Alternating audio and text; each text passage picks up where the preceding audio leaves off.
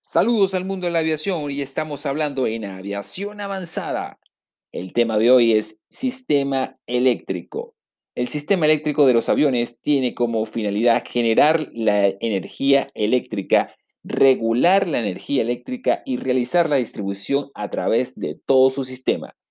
Cuando entramos al avión vemos que el avión está en una filosofía cool and dark, que está todo apagado, frío y oscuro los controles del sistema eléctrico nos encontramos en el overhead panel, arriba.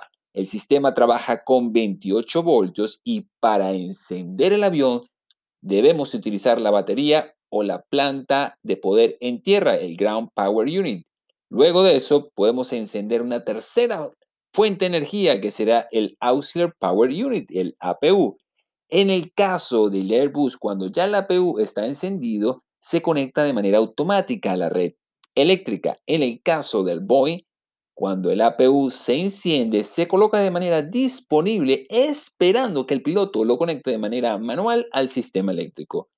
Ahora podemos encender nuestros motores y conectar nuestros generadores que tendremos los generadores, los IDG, que dentro de los IDG vamos a tener lo que es el CSD, el Content Speed Drive.